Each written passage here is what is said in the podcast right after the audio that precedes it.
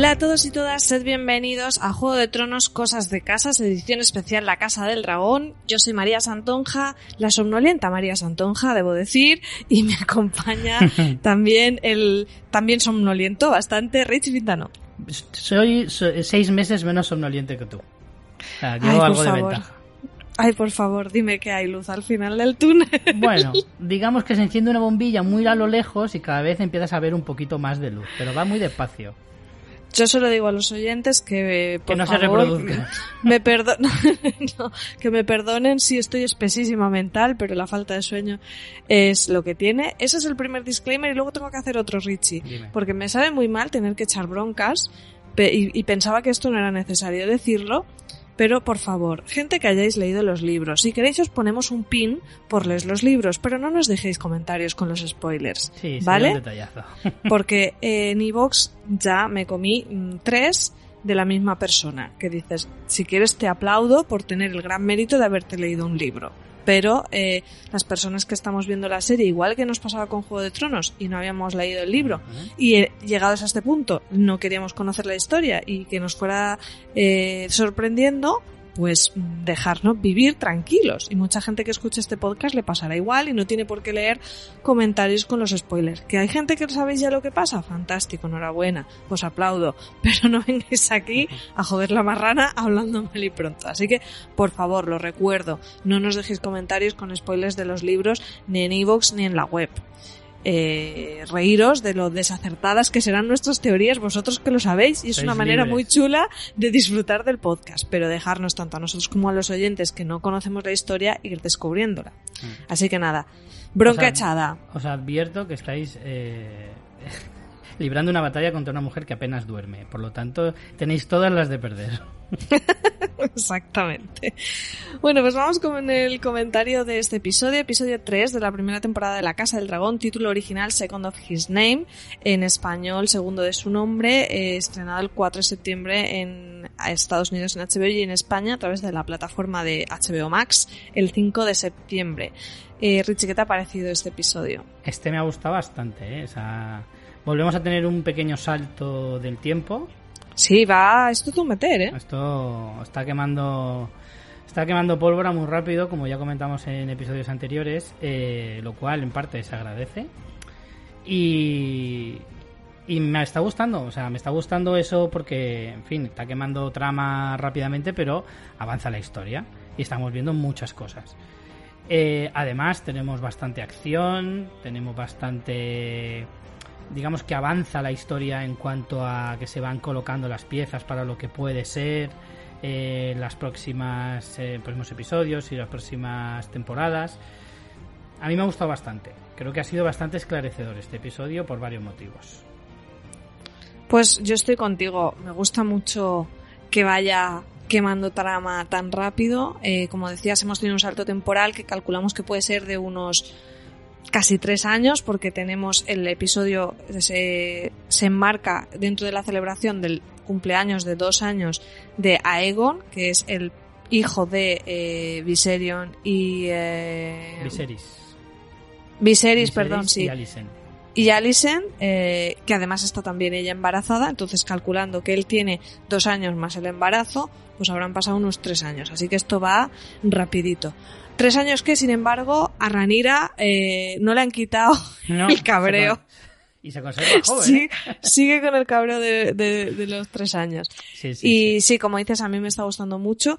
Eh, meto aquí una cosa un poco un poco más de fans fiction que de Juego de Tronos porque sería saltar otra serie, pero a diferencia de El Señor de los Anillos, que me parece Mm. que no está avanzando nada la trama y espectacular. Amazon tiene mucho dinero, eh, muchas capturas de pantalla para poner salvapantallas bonitos en el ordenador, pero la historia es como, venga, dale un poquito, cuént- cuéntame algo. Y aquí en cambio va a tometer, o sea que eh, en Haciendo estas nuestro- batallas duales que a todo el mundo nos gusta, para mí está ganando Juego de Tronos. Yo me estaba mordiendo la lengua porque no quería mezclar, pero sí. En otra época. en Es la otra- comparación Sí, imposible, sí, inevitable. En otra época maravillosa nos hubiéramos planteado hacer un podcast sobre el Señor de los Anillos, seguramente. Pero tal y como están las circunstancias de hoy en día es muy complicado. No te creas que no se me ha pasado por la cabeza, pero luego he vuelto a mis cabales. No eres un inconsciente y ni siquiera me lo Ni había siquiera yo soy tan inconsciente. planteado. De hecho. Y bueno, haciendo, haciendo un poco honor a nuestro estado actual, eh, es verdad que daba ganas como de empujar a- al, al pequeño que está empezando a andar. ¿Sabes? Venga, venga, guapo, venga, camina, venga, un poco rápido, va. Sí, a mí me está pasando, ¿eh? Va No- muy despacito. Pero bueno, creo no que me está es un tema encantando. que si algún día conseguimos retomar fans fiction en un futuro relativamente cercano, digo lo de relativamente para hacerlo tan amplio como para que cada Como la vida. Exacto. Eh, quizá tratemos ese tema. Pero, Sí. pero bueno, volviendo un poco al tema, sí. eh, en este caso, estamos viendo como eh, la Casa del Dragón está avanzando muy deprisa y ni siquiera en Juego de Tronos estamos acostumbrados a ver este, este ritmo. No, no, no, no, porque esas elipsis tan grandes no, no las hacían y bueno, yo creo que está bien porque no te hace falta más. Es como, pues vale, ya estaban planteando lo de la boda, pues en este episodio ya ha pasado, han tenido un chiquillo, ya está embarazada de otro. Plantearon también el tema de eh, hacer un poco una rebelión, una guerra por su cuenta, Da- Daemon y lo eh, Collis eh, Corlys. Valeri- Mm. Corlys Val-. Velaryon. Es que me cago en la leche con los nombres. Corlys Velaryon y aquí pues ya vemos que han iniciado esa guerra y que esa guerra como que se ha enquistado y, y ya vamos al turrón directamente, a la sí, resolución. No sean, no sean anda con chiquitas, ¿eh? Es decir, de hecho, para ponerle una pequeña pega, la trama esta de la batalla contra el pirata este ha sido para mí incluso demasiado corta. Me, la Claro. verdad, me hubiera gustado disfrutarlo un poco más. No sé Sí, porque hemos este visto una batalla en vez de una guerra. Hemos visto una batalla Sí. como llevan dos años de guerra y chimpún la guerra. Sí. Y de este señor que me hubiera gustado saber más, pues no sé, quién, quién le maquilla tan bien o quién le peina tan bonito y tal, pues todo eso me Su hubiera- estilista. Sí, sí, esa, esa moda de pirata desarrapado, me hubiera encantado conocer un poco de dónde sale. No sé, simplemente saber de dónde sale este pollo y, y por qué y por qué va así, tan enfadado, tan callado. Y, pero no, ya nos vamos a quedar con las ganas de saberlo porque ya han paseado su torso por, por las eh, orillas de, de Poniente y ya no sabremos más de este señor. Pero la verdad es que me ha dado un poco de rabia por eso. Sí, pero resto, conocer o sea, sus métodos, demás, ¿no? bien. Porque esas crucifixiones con cangrejos, esa Claro. combinación tan creativa, pues te da Claro, ganas de porque, saber. Es porque tu padre tenía una pescadería y a lo mejor pues un día te mordió un cangrejo y les tienes tirria. O a lo mejor al contrario, tenías una mascota que era un cangrejo que te recordaba a Sí, Sebastián, el de la sirenita. Sebastián. Ahora No que ha salido sé. el tráiler del live action, pues está Sí, muy bien verdad. traído. Entonces, no sé, digo, a lo mejor va un poco por ahí. Pues no lo sabremos nunca ya. No, no sé si van a explorar más el personaje aunque haya muerto. Eh, sí que eh, yo no me acordaba, pero me lo dijo Francis, que es verdad que la máscara que él lleva se parece a los de Sí. las arpías estas. Eh, y, Sí. y él es de Merín también, o sea que a lo mejor eso era, es como un, no sé, como un predecesor de los hijos de las arpías. No me acuerdo si se llamaban hijos de las Creo arpías, sí, pero hijos era de algo la de las arpía. arpías. Hijos de la arpía, creo que se llamaban. Sí, sí, sí recuerdo. Yo también lo pensé y digo, hostia, me recuerda mucho la máscara a, a la de aquellos que le iban liando tanto. No lo sé si, te- si a lo mejor era una especie de pista para luego describir que a lo mejor hay una organización detrás. A lo mejor este es como una cabeza visible de Fundador una organización oculta. ¿Sabes? No, no digo que sea fundador, pero a lo mejor es como. Son como una especie de orden en la sombra, rollo masonería, ¿sabes? Pero eh, no, no- o sea, solo a este tío se le ve, ¿sabes? El resto, nadie sabe que existe esa organización todavía, ¿sabes? A lo mejor en la época de Juego de Tonos ya sí que se conocen, pero en ese momento, mira, te voy a lanzar esa teoría que me vas a preguntar al final. Mi teoría es que los hijos de la arpía de momento no los conoce nadie. Solo este señor que se había puesto la máscara era el único conocido. Esa va a ser mi teoría. Al menos son del mismo lugar, son de Merín, o sea que Mm. eh, tiene, cuadra. ci- tiene cierto vínculo. Mm. O sea que, bien.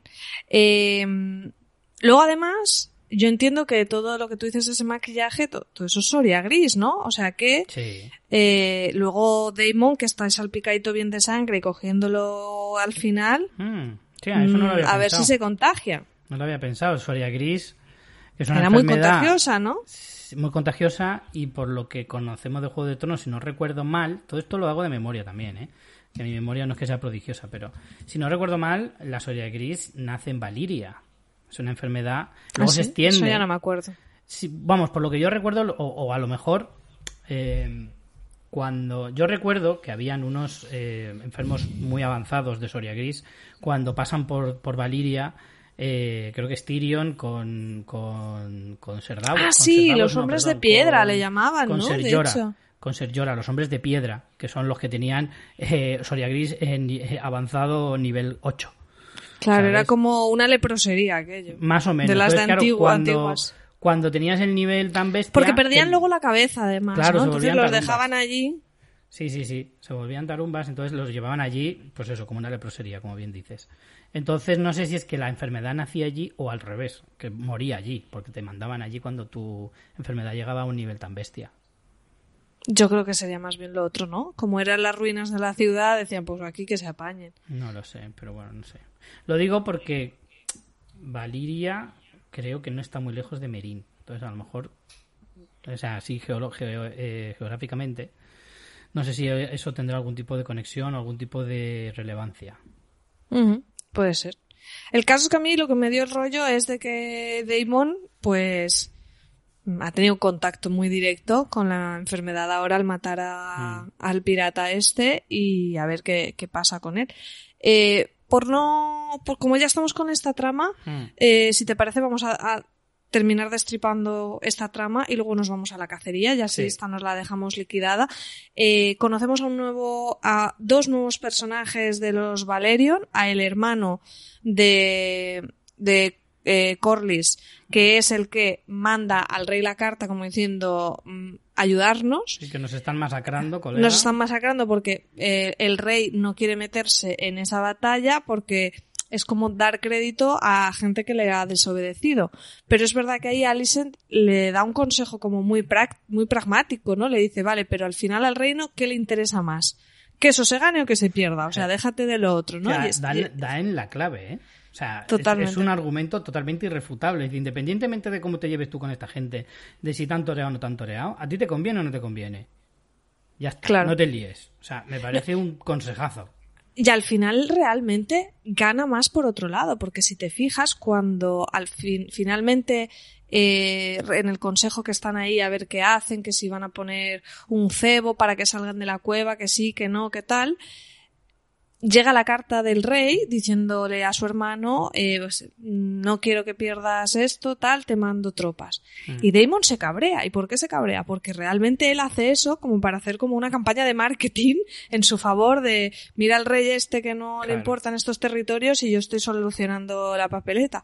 Si le manda ayuda, el, o sea, se le va a tomar por saco la campaña de marketing Claro. porque es como tú no has, no has sido capaz de resolverlo y encima Mm. ha venido el otro. Entonces por eso sí. se pega el cabreo y se va allí en plan eh, yo solo ante, ante el peligro. Entonces me, me parece que está, toda esa trama me parece que está muy chula, muy, muy bien resuelta. Mm. eh, y luego desencadena en una batalla que me parece muy épica, ¿eh? Porque Sí. el tema de la cueva, con la playa, con el Damon yendo ahí a por todos, la llegada luego del dragón, o sea, me, me parece que es muy memorable esta batalla, que nos vamos a acordar de ella cuando pase el tiempo. A ver, yo quiero puntualizar varias cosas a lo que has dicho, que estoy de acuerdo en, en prácticamente todo, pero tengo matices. Uno, eh, la escena en la que le da un palizón al mensajero, que Es pobrecito, verdad. Que el tío baja del, del, del, dragón como el que baja de una moto. ¿Sabes? Es que era la escena igual. Se quita los guantes, se quita el casco, todo lleno de, de suciedad, como que viene de, de coger autovía. Le hace falta quitarse bichito de la boca. Te lo juro, parecía un motero, tal cual. Léela esto y efectivamente se coge un cabreo descomunal porque lo que quiere, como bien dices, es eso. Dice, yo quiero ganar esto por mi mérito, no quiero que luego vengan diciendo, claro, tuvo que salvarte tu hermano porque eres un mierdecilla. Eh, eso se entiende perfectamente. Y luego la batalla, a ver, por un lado hacen exactamente el plan que estaba diciendo el hermano de Corlys. No se sabe muy bien si ese plan se entiende que sea que le han contado a, a Damon cuál es el plan. Y, No, no, yo, dice, yo, yo "Pues creo que no es que se- para allá". no, no creo, yo creo que no es que se lo cuenten, sino que lo planifican entre todos. Lo que pasa es que nosotros como espectadores primero decimos, este se ha ido él a lo loco, pero claro, Claro. Están luego todos los demás preparados. O sea que yo sí que entiendo que eso lo coordinan entre ellos. Mm. Lo que pasa es que tú como espectador primero ves al cabra loca este que tira el Claro. solo. Pero luego, luego- está el dragón, está Sí, el claro, ejército. que tú en ese momento, que además el pirata está todo el rato mirando los cielos, en plan, esto es una trampa, ahora va a aparecer el dragón y nos van a cepillar a todos. Pero no es solo eso, sino que. A ver, sí que es cierto que el plan funciona, está en puta madre, pero está un poco cogido con pinzas en el sentido de. Eres la pieza clave, Damon es la pieza clave de todo el entramado este que tienen entre todos. Y corre un riesgo gigantesco, de hecho no le matan de puto milagro. Bueno, Eh, pero de te hecho, pega, cuesta creer un poco que no le te maten. pega porque- con el personaje, que él cepilla- quiere hacer eso. Claro, se cepilla a unos 17 antes de que le claven tres flechas en el abdomen. Sí, no, sí, súper fantasioso, porque tiene Claro. eso, están pegando flechazos desde arriba, Claro. que son viscos todos, porque vamos, Sí. no, no le dan nada, y luego además eh, también es falsísimo cuando él ya está como acorralado, que salen 27.000 de la cueva, que dices, Claro. ¿qué sentido tendría que salieran todos? Es como, es muy oportuno que salgan todos para luego cepillárselos, pero realmente no tiene ningún sentido que si tú ves a un tío que está ya solo y rodeado, eh, los del fondo sigan saliendo, en plan, venga, vamos, venga, vamos, No, cuando además estaban decididamente escondidos. A ver, es muy fantasioso, pero queda molón. Sí, molones.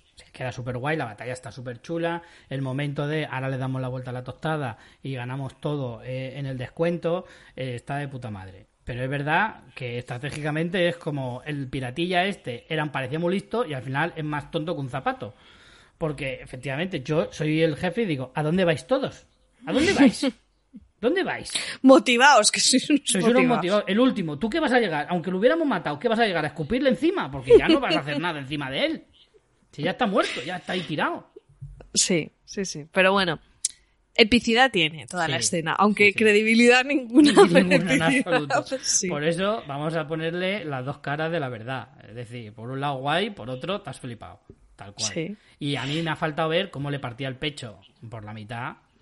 Eh, Ah, tú quieres la sangre. Claro, hombre, ya que te pones, enséñame cómo le vas a partir. Que vas a Yo- de machongo. He preferido que eso se lo hayan ahorrado.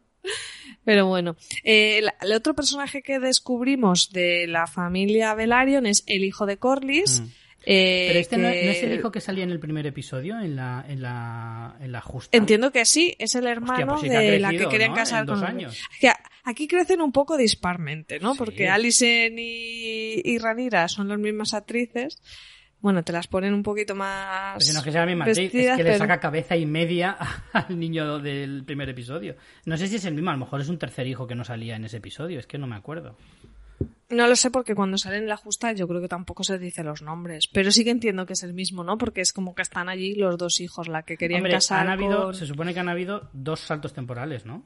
Porque del 1 al 2 hubo un salto temporal y del 2 al 3 otro salto temporal. Entonces a lo mejor han pasado cuatro años. O por ahí, o tres años Mm. al menos. Claro, del uno, sí, o sea, sí, claro, han pasado a lo mejor cuatro años, casi cinco, Mm. porque del episodio 1 al 2 sí que pasa un año y medio, que es lo que dicen de eh, Damon lleva un año y medio en Sí, Roca Dragón y hacía un año y medio que se había muerto la, la reina y por eso es cuando le achuchan con que se casa y ahora pues calculamos que han pasado pues Dos mm, años casi, y medio. Por casi ahí. tres años, porque dos años más nueve meses de embarazo, pues, Vale, pues entonces, casi, por ahí, casi Aún tres. tira que va. Aún así, el chiquillo este que sale no tiene 16 años. ¿Sabes? O sea, si en el primer Sí, episodio podía más. tener 12 años, 13 años, este 16, 17 no tiene, ¿eh? Que disimula la barba con maquillaje. Claro. Pero bueno. Eh, no recuerdo cómo se llama el personaje, pero yo creo que va a ser importante porque además ah, en, en la cacería, que luego iremos Mm. con ella, donde el- todo el mundo le da por saco al rey diciéndole, casa a tu hija con este, casa, a tu-", que está el hombre diciendo, dejarme tranquilo, una de las sugerencias bastante inteligentes Sí. precisamente que casen a Ranira con este chico, Sí. porque así podríamos tener una nueva oportunidad de unir las dos casas eh, de Valiria, los Targaryen con los Velaryon. Sí. Y el chico aquí no se ha visto mucho, pero sí se ha visto como que está ahí a tope con Daemon. Luego es el que cabalga el dragón, ¿no? Si Sí, no pero me no es equivoco. El, pero no es el dragón de Damon, ¿eh? Es otro dragón. No es el de Claro, Daemon. y eso también me extraña, porque esta gente eran los de los barcos, no de los dragones. Les han prestado un dragón. Mm, Yo creo que como son de Valiria, pues a lo mejor por ahí le convalidan el carné de barco con el de dragón. A lo mejor sí. ¿Sabes? ¿Sabes? Eso es como aquí, igual aquí en alguna provincia, pues te convalidan el de moto con el de coche, pues depende de la provincia de donde seas, de la comunidad autónoma. Pues allí es un poco lo mismo. En plan, como eres de Valiria, tienes sangre Valiria, pues te permito subirte a un dragón. Si fueras un mierdecilla de Hightower o Greyjoy o Arryn, pues a lo mejor no te dejo subir. Bueno, me parece que, que esta es una buena teoría. El caso es que este chico yo creo que va a tener importancia tanto como aliado con Damon, parece que le apoya, luego es de esta familia que ya se está viendo que tiene mucha importancia y luego esa sugerencia de posible pretendiente de, de Ranira. Mm. Así que bueno, habrá que estar ahí atentos.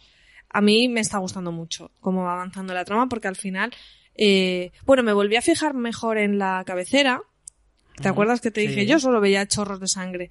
Claro, son como escuditos. Entonces, eh, he estado viendo que tiene sentido que realmente es como el árbol genealógico. Cada escudo saca tantos ríos de sangre como hijos tenía, ¿no? Por eso es la sangre como el linaje. Que yo sí que te dije, será la sangre no, no por guerra, sino por linaje de mm. herencia, que al final es de lo que está yendo todo esto.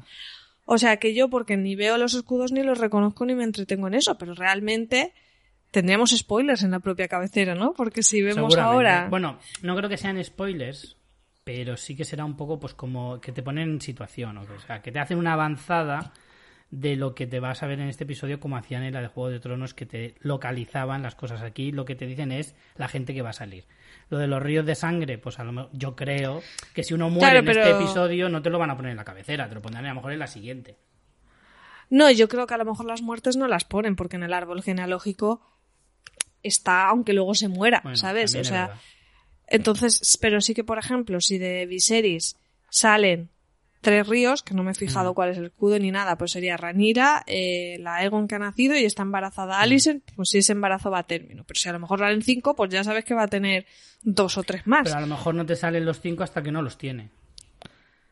Ah, eso ya no me he fijado. No lo sé, no, lo sé, esto son conjeturas. Sí, tú, tú dices que evolucione la cabecera tanto como evolucionaba la de Juego de Tronos. Efectivamente, la de Juego de Tronos, incluso en la de Juego de Tronos podías ver cuando ocurría cosas. Por ejemplo, cuando queman Invernalia, sale diferente en la cabecera antes de que, que, al principio de la temporada, de la primera temporada, salía normal, construida y tal. Luego, cuando queman Invernalia, una vez la han invadido, temporadas después, eh, en la cabecera sale como la queman.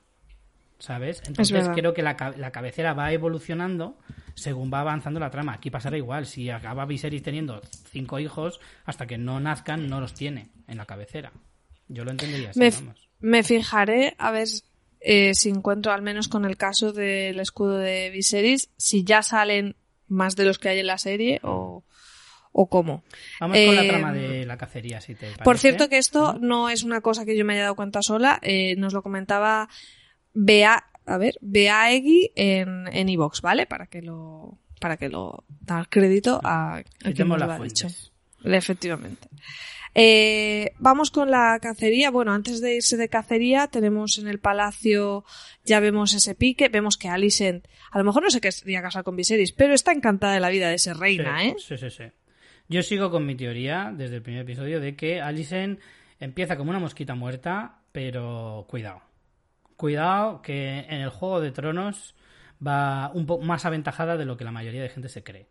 Y yo creo que Alicent, mm, ya te digo que va a ir evolucionando y vamos a ir viendo cómo, cómo... Yo creo que el personaje de Alicent vamos a ir viendo capas, ¿sabes? Como poco a poco vamos a ir viendo eh, distintas etapas del personaje, cómo mm, va creciendo, va subiendo escaloncitos de una forma muy, muy secundaria eh, pero sí, efectivamente, fíjate, y el detalle es lo que has dicho antes de, ya le ha dado un consejo al rey que le ha hecho caso.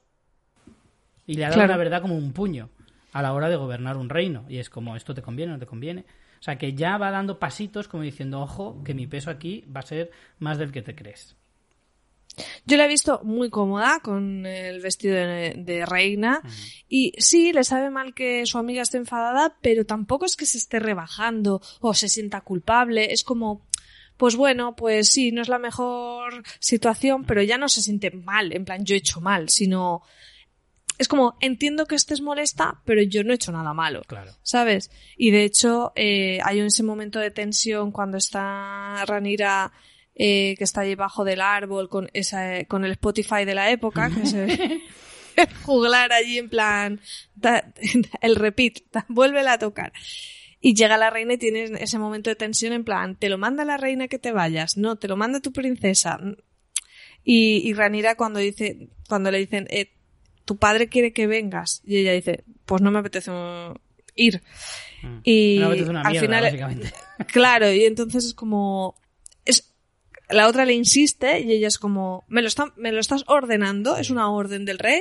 Si es una orden voy, pero que quede claro que porque es una orden. Mm. O sea, que como no te voy a conceder ni mi hijita, Claro, vamos. Normal. Hombre, a ver, yo entiendo lo que dices de Alison de, a ver, ¿no hice lo más bonito del mundo? Vale, te lo concedo. Pero tampoco te voy a estar chupando el culo durante años y años. Por una, eso, vale, lo puedo entender.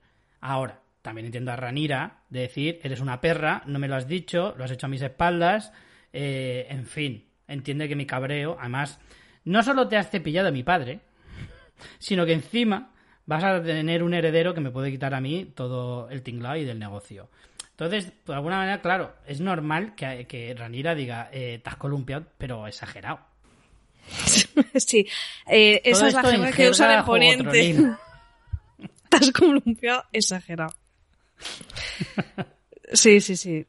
A ver, es lógico. Sí que es verdad que luego ella, de puertas para adentro, hay un momento en que está con el Otto Hightower, que es malo, malo, eh. Auto Es malo, malo, malo. Que el Otto ya da por hecho que, que su nieto va a ser el rey y que, bueno, es un poco lo que todo el mundo da un poco por hecho, ¿no? Que, que Viserys acabará quitando de como heredera a Ranira y poniendo al que tiene ya como heredero varón. Escucha, Eh, déjame un momento, un momento. dime. Tengo que hacer una analogía de deportes que te va a encantar. Cuando dos equipos llegan a la final Sabes que hay Champions- gente muy fan de tus comparaciones, Sí. Lucas. Entre ellas mi suegra, que es como, Richie hace unas comparaciones en el podcast que no tienen ni pies ni cabeza. Así que por favor, Te voy a adelante. poner una maravillosa. Hablando de Otto Hightower, ¿vale? Que ya da por hecho que su nieto va a ser rey. Es como el típico, mira, cuando dos equipos juegan la final de la Champions, los dos equipos se encargan una tonelada de camisetas de campeones. Eh, Sí. Camisetas, gorras, con campeón de Europa, las copas que llevan, no sé qué, no sé cuántos. Y siempre uno piensa, ¿qué pasará con el que pierde? ¿Qué hace con todas esas camisetas? Pues yo me imagino a Otto Hightower con su camiseta de mi hijo, mi nieto es rey, ¿sabes? Todas guardadas en un almacén esperando para salir el día que le nombren. Y como no le nombren, a ver qué hace con todas esas camisetas. En Reventan Wallapop. Totalmente. Sí, sí, sí. Eh, pero lo da por hecho no solo él, ¿eh? Lo da por hecho mucha gente. Incluso luego iremos que el rey está un poco... mm, elige entre Guatemala y Guatepeor, porque está en una situación... Es el señor que le toca tomar decisiones horribles todo el tiempo. Pero Está en la más- Hay conversación... un detalle, está más envejecido, ¿eh? A Viserys Así le el, ve re- más envejecido. el rey mucho, sí. Está súper currado porque de verdad parece que dices, hostia, este tío ha pasado dos años malos, ¿eh? Me- Menos mal Sí. que ha sido padre. Bueno, bueno. bueno, igual es por eso, también es verdad. Aunque dudo que como rey de Poniente se levante a darle vivero por las noches. Sí. Pues lo que te decía, que la conversación con Otto y Alison, Alison es como que no acaba de ver bien como que su hijo dice, ay, no quisiera que le quitara el trono a la hermana, pero también lo dice como con la boca pequeña. Ya se encarga el Otto de decirle, a ver, no es que le quites, que eso es lo lógico, es que es lo que todo el mundo espera, pero es como que ella, como que no vaya a mojarse del todo, pero que, que sí le sabe un poco mal por, por Ranira. De hecho, hay otro momento en que la defiende, eh, no, no recuerdo bien, pero delante de alguien la defiende como, o no sé si es en esa misma escena, que dice, es que Ranira tiene cualidades o sería una buena reina o tal. Pero yo creo que todo eso se le va a ir quitando a medida que también la otra cada vez le vaya haciendo más desplantes, llegará un punto que dirá, se acabó la conciliación. Bueno, en este episodio al final, a mí me da la sensación de que acaban estando un poquito más cerca, ¿no? Como diciendo, porque él, eh, ella se cabrea porque la va eh, anunciando por ahí a ver a, a cuál se arrima más, ¿sabes? Con los No. Lannister estos que no pierden Pero tú dices eh, con el padre, pero yo Con digo con. Alicent. No, yo digo Ah, vale, con tú dices con Alicent, vale, vale. Sí. No, no, yo te había entendido con el padre. No, con el padre, claro. Con el padre eh, hay un momento, eh, bueno, porque en la cacería, ahora vamos con detalle, pero uno le dice cásalo con esta, el otro con la otra, el otro mira tengo un hijo que es muy mono, el otro mira mi sobrino es muy apañado, todo el mundo barriendo para casa, ¿no? Uy, el Y- concilio de viejas. El concilio de, viejas ahí mal metiendo todo el rato. Uh, pues, pues, tu padre no lo está haciendo muy bien. ¿eh? Uh, pues tu tío la está liando un montón. Y el zasca que le mete de y usted señora aquí sentada engordando con sus pasteles, ¿qué está haciendo? es que es la ¿eh? mejor. Es que es la mejor. Ahí le, pega un buen zasca, pero con todas las de la ley. A la vieja por culera, ahí con las amigotas, quejándose diciendo, uh, este, uy, este, uy, este. Sí, que a mí me encanta que la cacería al final acaban montando como el salón de tu casa, pero ahí en mitad del campo. Pues para eso tuvieras que quedar en el salón de tu casa, ¿no? Que es mm. como mucha gente va de, camping también, ¿no? Que va con todo el Claro, claro. Eso es un camping medieval en toda regla. Totalmente. Pues el todo el mundo le estaba haciendo propuestas al rey y al final eh, es, interesante cuando está él en la hoguera, como ahí mirando en la, en la lejanía, pensativo, y llega Alicent y él explica muy bien el tema de, de que, claro, que él no pensaba que iba a tener un hijo, nombra a Ranira y ahora se encuentra con que sí ha tenido un hijo varón y es como, mm, ¿qué hago? ¿Sabes? O sea, la he nombrado a ella, tiene esa diatriba de mm, realmente es mejor y no solo sino porque él sabe que para el reino, se, o sea, todo el mundo se le echaría al cuello si, si tiene a Ranira, que es lo que le dice la, la tía en el episodio anterior, de mm, tu padre no es tonto y el, el reino no aceptaría a una mujer mm. como, como reina. Entonces realmente él tiene ese, ese punto y ahora está otra vez con el marrón de decidir de no quiero quitarle a ella, pero realmente sería lo mejor. Y ya, pero al final luego acaba diciéndole a ella en el final del episodio que no tiene intención de reemplazarla.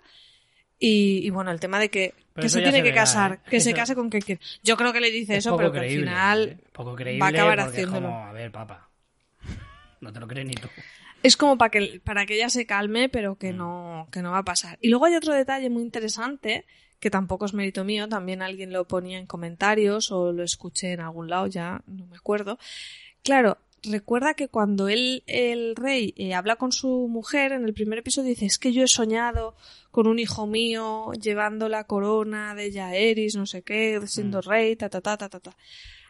Los Targaryen eh, son, eh, hay gente que son jinetes de dragón y hay gente que son que tienen visiones. Acordémonos que Daenerys tuvo las visiones, las casas de los mm. eternos, son un poco profetas. Entonces, aquí en esta explicación con Alice, él lo dice, dice, yo nunca he sido jinete de dragones, pero sí pensaba que tenía como el don que tienen muchos mm. Targaryen de, de tener visiones de, de, realidades que se van a, a, producir.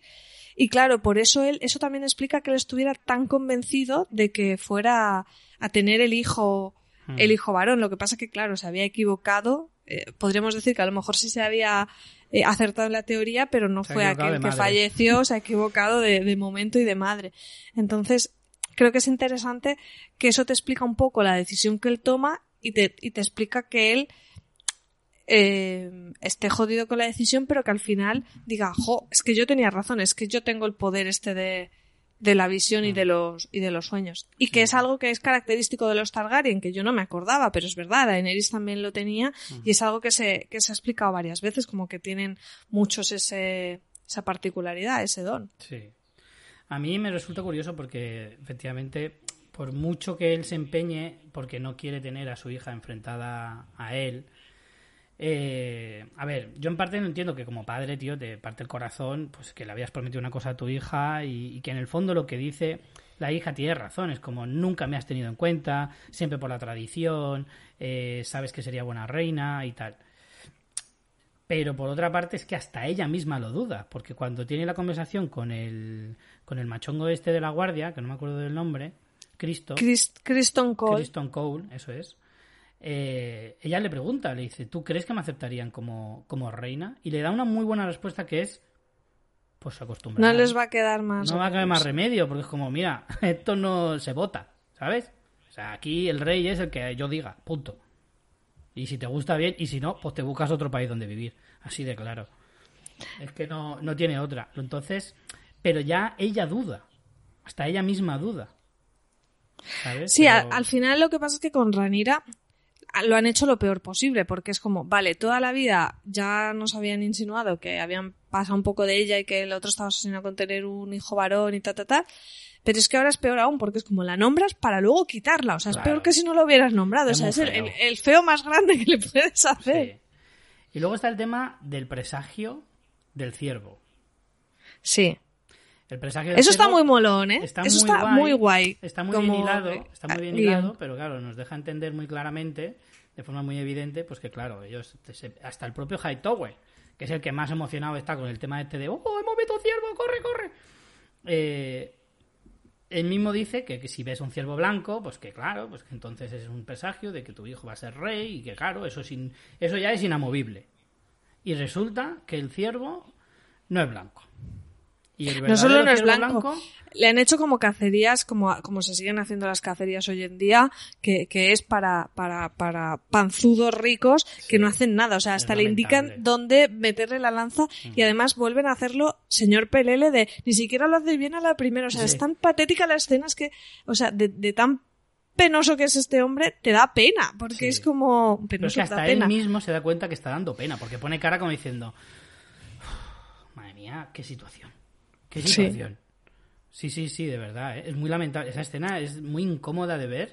Menos mal que uno sabe que, que el ciervo es digital y tal, pero es que la escena es tan repugnante y tan... O sea, duele verlo, ¿eh? No, eh, eh, Aroa y yo lo estábamos viendo como con pesar, como diciendo, madre mía, qué desagradable, qué forma tan, tan de cavernícola de hacer las cosas.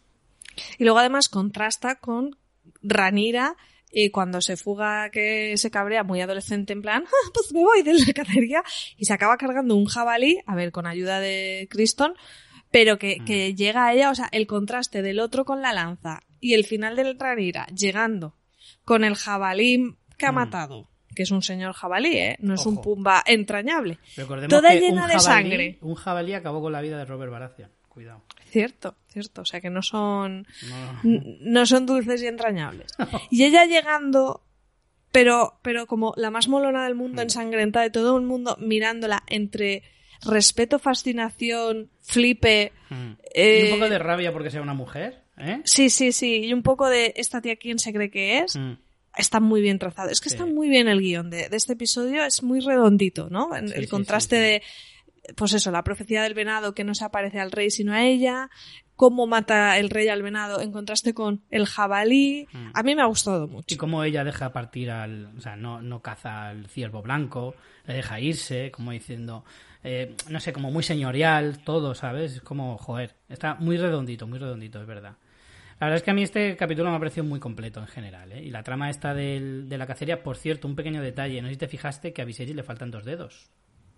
Ay, no, que no tenía se ve muy levemente, no sé si hay otro momento eh, del episodio en el que se ve, pero hay un momento que está en una de las tiendas y bebe con un- la mano izquierda, que es la que O tenía sea, el dedo va podrido. pérdida de dedo por Sí, episodio. sí, o sea, dentro de dos episodios vamos a ver un, a su cabeza metida en una urna como en Como Futurama.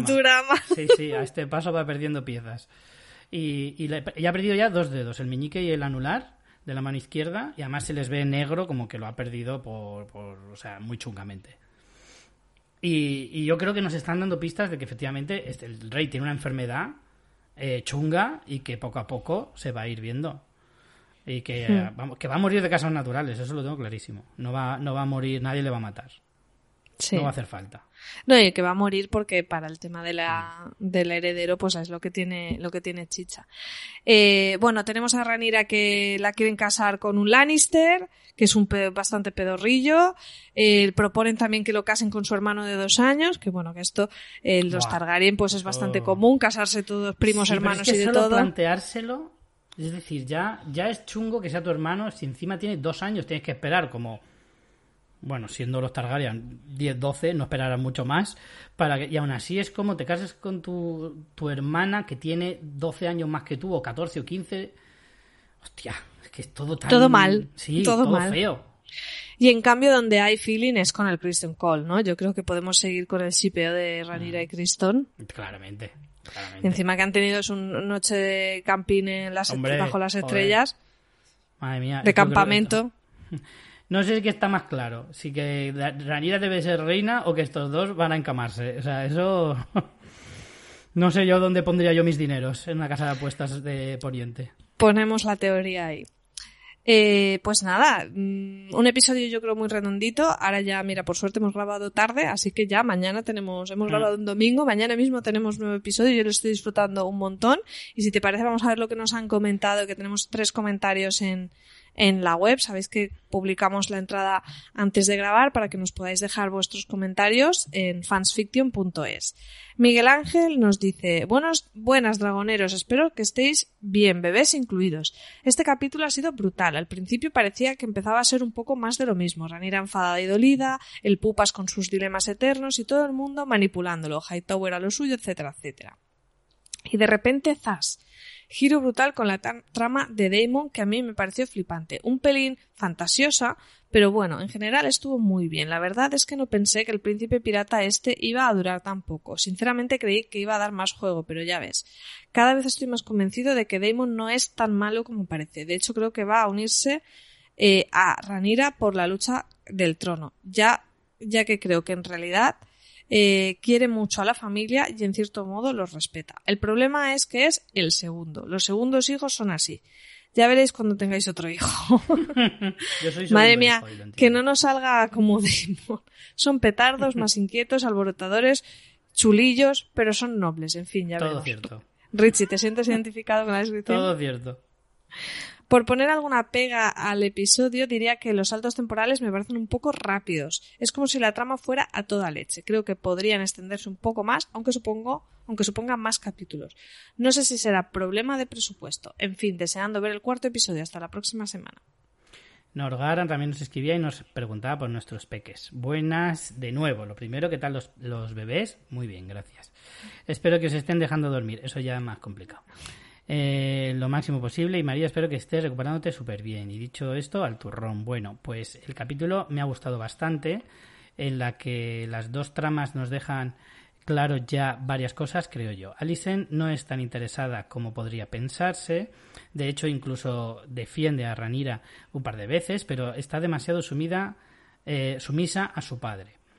Eh, que por cierto acaba de convertirse en mi odiado número uno. El rey a lo suyo. Está hasta los hasta la cosa de tanta trama política y ni cazando un ciervo le dejan en paz. Es verdad.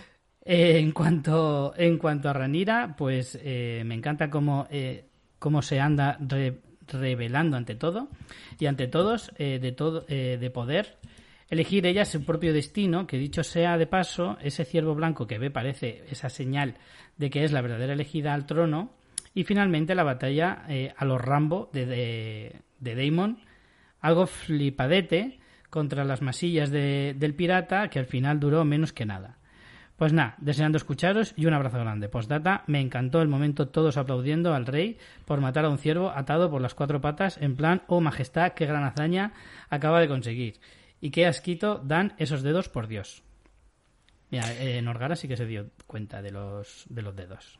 Sí, yo me, a ver si lo vuelvo a ver y, y me fijo.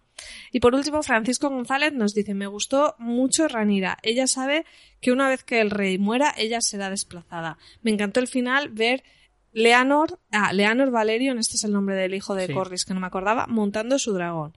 Seasmoke fue, eh, su dragón Seasmoke. Fue épico Dracaris para todos. Sobre Daemon, hay veces que hay que arriesgar para hacerse un nombre. Fuego y sangre es lo que hay. Ahí estamos. Muy bien. Fantástico, Pues pues nada. la, la serie está ya cogiendo un ritmo mm, frenético y yo la estoy disfrutando un montón, así que nada, Yo deseando también, llegar al cuarto episodio, creo que se nos va a pasar volando, ¿eh, Richie? Sí, la verdad que sí. la verdad que Se sí, nos va a hacer bueno. corta. Ya el Señor de los Anillos nos ralentiza el entusiasmo y así pues vamos gestionando las dos cosas. Exacto.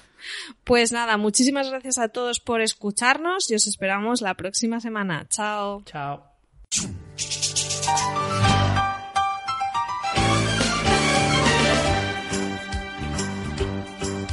It's a rare condition this day and age to read any good news on the newspaper page. Love and tradition of the grand design, some people say it's even harder to find.